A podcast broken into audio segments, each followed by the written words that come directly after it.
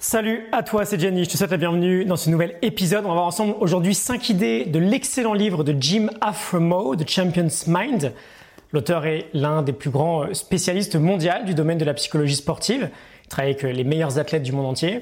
Tu sais que j'aime toujours faire ce parallèle entre le milieu du sport et notre vie de tous les jours.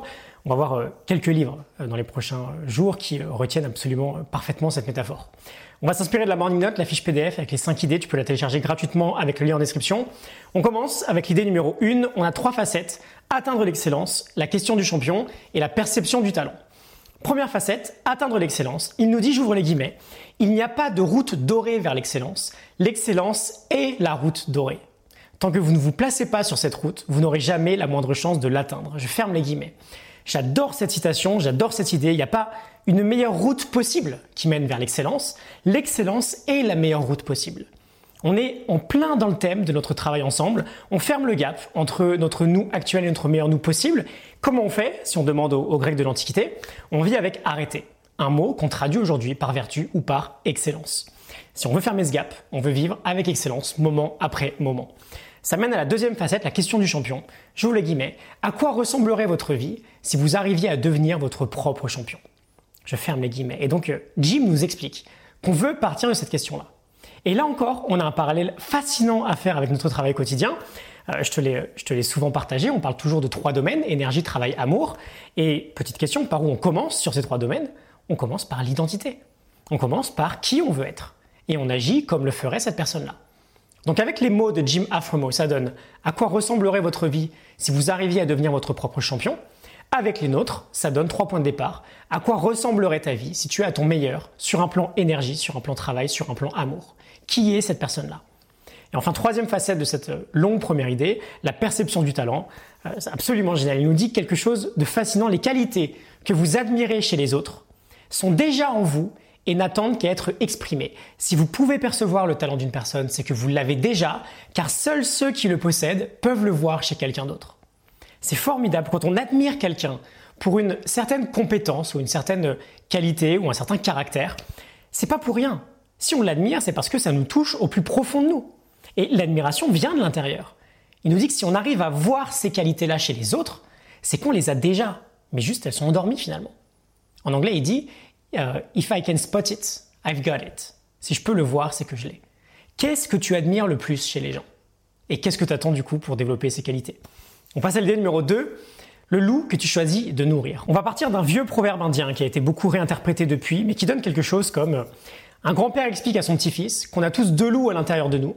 L'un est positif et nous soutient, l'autre est négatif et nous détruit. Euh, les deux loups se battent pour avoir le pouvoir à l'intérieur de nous. Et le petit-fils demande à son grand-père, du coup, lequel des deux va gagner Et le grand-père lui répond, celui que tu vas nourrir le plus. Quel est le loup que tu nourris le plus aujourd'hui? Le positif ou le négatif On a Mark Divine, qui est également un maître dans le développement d'un mindset d'acier, qui nous parle pas du loup du positif et du négatif, mais du loup du courage et du loup de la peur. On a un cerveau, faut bien le comprendre, qui est câblé de sorte à accorder 5 fois plus d'importance au négatif qu'au positif. Et on sait bien ça, on va nous faire 15 euh, compliments et un reproche, on va aller se coucher avec le reproche en tête. C'est presque un, instinct de survie chez nous. Pense qu'on est un peu comme du velcro pour le négatif, on l'attire, et on est comme du téflon pour le positif, on le repousse. Donc le loup du négatif ou le loup de la peur, si tu veux, quoi qu'il arrive, il se nourrit tout seul. T'as pas besoin de le nourrir, il se nourrit seul. Et donc on veut réussir de nous-mêmes à nourrir beaucoup plus le loup du positif, le loup du courage. L'optimisme, c'est un choix, et c'est absolument clé dans n'importe quel type de performance. Et d'ailleurs, il ajoute, j'ouvre les guillemets, pour performer à un niveau exceptionnel, vous devez comprendre l'importance d'avoir une mémoire à long terme pour les victoires et une mémoire à court terme pour les défaites. Je ferme les guillemets. Troisième idée, qu'est-ce que tu contrôles et maîtrise personnelle on a toujours un rapprochement très important entre euh, la performance et le stoïcisme. On veut être capable de se concentrer uniquement sur ce que l'on contrôle. Par exemple, en compétition, qu'est-ce qu'on contrôle? On contrôle notre propre jeu, notre réponse, notre façon de performer ce qui vient de nous-mêmes. Qu'est-ce qu'on ne contrôle pas? Bah, Tout le reste, toutes les choses extérieures, le passé, le futur, la météo, les conditions de jeu, l'humeur de l'arbitre, euh, l'adversaire, les spectateurs, les médias, tout ça, si on a de l'attention qui s'échappe finalement, c'est de l'attention qui n'est pas investie dans notre propre performance, c'est de l'attention de perdu. Il a une métaphore incroyable, j'en parle pas dans la morning note, mais je peux développer un petit peu ici, c'est l'idée de la jauge de focus. Imagine que tu as 100 euros de concentration que tu peux dépenser chaque jour absolument comme tu veux. Bon bah comment tu les dépenses? Est-ce que tu les dépenses sur de la distraction ou sur du concret qui va te permettre de progresser ou de performer? Quoi qu'il arrive à la fin de la journée, cet argent de concentration est dépensé. Donc fais en sorte qu'il soit dépensé de la façon la plus intelligente possible. Et il ajoute, j'aime beaucoup, qu'il y a deux types d'athlètes. Il y a ceux qui courent après la maîtrise personnelle, après le perfectionnement de leur art, et de l'autre côté, il y a des athlètes qui chassent la récompense extérieure, qui chassent la gloire et le succès. Et bien sûr, on veut faire partie de la première catégorie. La science, là encore, est implacable là-dessus. On sera bien plus motivé, on sera bien plus heureux si on chasse un objectif intrinsèque qui vient profondément de nous-mêmes, plutôt qu'un objectif extrinsèque euh, qui est fixé par euh, la conformité, la société, l'entourage, euh, tous ces éléments extérieurs. On passe au dé numéro 4, la routine bien, mieux, meilleur.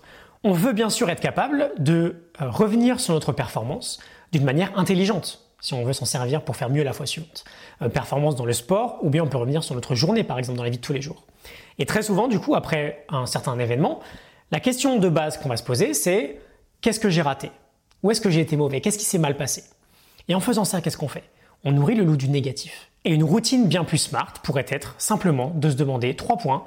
Qu'est-ce que j'ai fait de bien? Qu'est-ce que je dois mieux faire? Et quel changement pourrait me rendre meilleur à l'avenir? Bien, mieux, meilleur. Première question, on renforce le positif. Dans n'importe quelle performance, même dans nos plus grands ratés, il y a du positif à en tirer. Et comme on veut nourrir de nous-mêmes le du positif, on commence par ça. Ensuite, on se concentre sur ce qu'on doit mieux faire à l'avenir, les choses qu'on doit améliorer, les choses qu'on a peut-être manquées. Et enfin, on se concentre sur l'actionnable. Qu'est-ce qu'on doit faire pour améliorer ce qui doit être amélioré?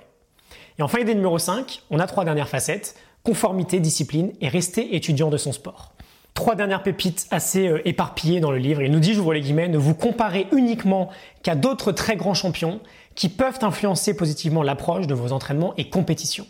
Je ferme les guillemets. On ne se compare pas aux voisins, soit on se compare à nous-mêmes, la veille par exemple, on essaie de faire mieux que la veille, soit on se compare à des champions très inspirants qui peuvent devenir des modèles pour nous.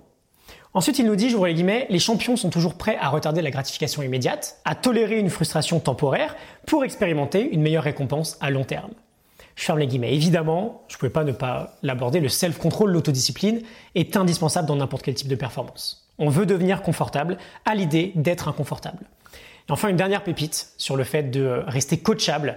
Il nous dit même les athlètes au sommet recherchent continuellement de nouvelles techniques d'apprentissage et façons de s'améliorer. Soyez à l'écoute, acceptez les corrections et agissez pour progresser. on a ceux qui recherchent une validation extérieure par un diplôme ou par une médaille, et on a les autres qui recherchent la maîtrise par l'éducation personnelle, par le développement de euh, sa compétence. Et à mon sens, et je pense que tu seras d'accord avec moi, on veut faire partie de cette catégorie qui recherche la maîtrise. Euh, une catégorie de personnes potentiellement sur un chemin euh, bien plus intéressant.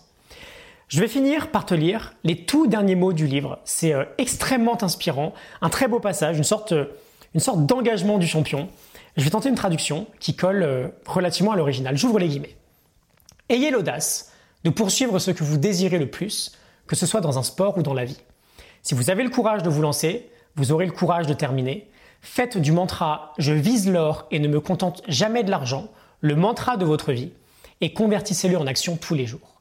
Exploitez pleinement le potentiel de votre vie, à la fois sur le terrain ou en dehors, car votre vie est unique. Avoir cet état d'esprit est la victoire ultime de tout champion. Vous êtes maintenant prêt à prendre l'engagement sur l'honneur du champion. De par mes efforts, je maintiendrai un corps fort, un esprit concentré et une détermination imparable. Je décide de rivaliser avec puissance, sens et passion. Je sais que chaque courbature musculaire et chaque goutte de sueur est un investissement dans l'excellence. Je m'efforce de donner le meilleur, jamais moins. La joie viendra de mes efforts. Bien sûr, la douleur sera présente, mais je sais que je peux la supporter. Mon corps triomphe lorsque mon mental refuse d'abandonner. Dans la défaite, je vais réfléchir et apprendre. Dans la victoire, je savourerai l'instant présent. Demain, mes efforts se renouvelleront. Je ferme les guillemets, je ne sais pas toi, mais ça m'inspire de dingue. Je suis prêt à tout défoncer, c'est extrêmement inspirant. Tous les jours, c'est day one. On recommence et on avance. Tu as la fiche en description si tu veux la télécharger. Je te retrouve très vite pour un prochain épisode. Salut